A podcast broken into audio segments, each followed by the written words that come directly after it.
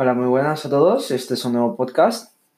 En este podcast eh, vamos a hablar un poquito eh, sobre China, sobre lo que ha pasado ahí, sobre, ya que es el, es el lugar, por así decirlo, la zona cero, donde empezaba la pandemia. Luego hablaremos un poco sobre una noticia muy curiosa que es que unos científicos han hallado seis nuevos tipos de coronavirus en murciélagos, que probablemente sean murciélagos de herradura. Eh, ya lo iremos viendo. Eh, vamos a empezar primero con lo, de, con lo que ha pasado en China. En China podemos decir que por la forma en la que funciona su sistema sanitario, que es muy apoyando al sistema tradicional, eh, creo que ya lo había explicado en, lo he explicado antes, así que no me voy a repetir.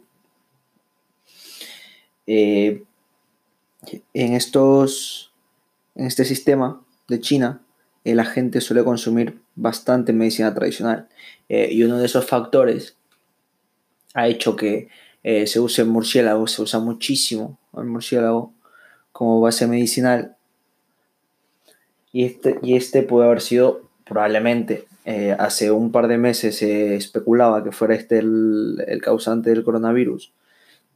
Y ahora confirmamos. Confirmamos que tiene que ver porque en la noticia que quería contar se han encontrado seis nuevos tipos de coronavirus en murciélagos.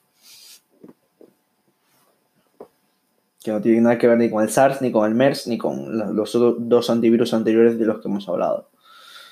Eh, según este informe, eh, se han descubierto el, 15, el 15 de marzo, que fue que salió esta noticia, probablemente lo hayan estado investigando alrededor de un par de días antes, porque la gente está pim pam, pim pam con las investigaciones, así que lo que se tardaba antes eh, un mes en investigar, pues ahora igual en cuatro días hacen el mismo proceso, porque está todo el mundo concentrado en, en realizar esto, ¿sabes?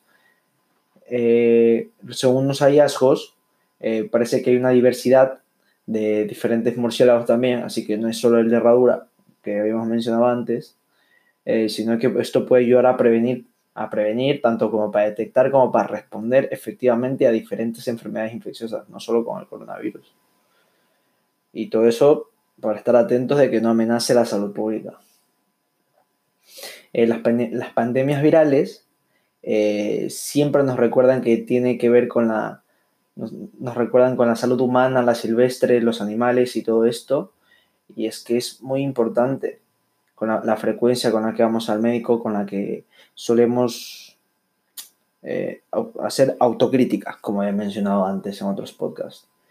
Eh, las investigaciones, estas investigaciones detectaron nuevos virus mientras se realizaban biovigilancia, exactamente, no sé qué significa esto, pero imagino que será una especie de de, para intentar detectar, eh, una vez detectando el origen, para ver si se puede desencadenar en otros tipos de virus, otros viruses, por ejemplo. El equipo de investigación, eh, donde, donde los humanos tienen probabilidades de contacto cercano con la vida silvestre. O sea, esto quiere decir que las personas que viven alrededor de bosques tienen más probabilidades de contagiarse, de, de desarrollar, desarrollar nuevas enfermedades similares al coronavirus. Y luego nos hemos dado cuenta que el, coronavirus está generalizado en humanos y que es una, al ser una pandemia, según los autores, que se ha descubierto estrechamente que en futuros se puede evaluar su potencial de contagio a otras especies. siempre comprendiendo que lo más probable es que sea más eh, posible en humanos, obviamente ya que no compartimos el mismo material genético que, otra, que otros animales, eh, excepto con las ratas probablemente. Por eso se hacen experimentos en ratas, para el que no sepa, eh, las ratas comparten mucho más ADN, mucho más ADN y similaridad genética con nosotros que con nuestros parientes más cercanos, los chimpancés. Eh, muchos coronavirus pueden no representar un riesgo de los que se han descubierto. Puede ser mucho, pueden ser mucho más suaves o incluso peores.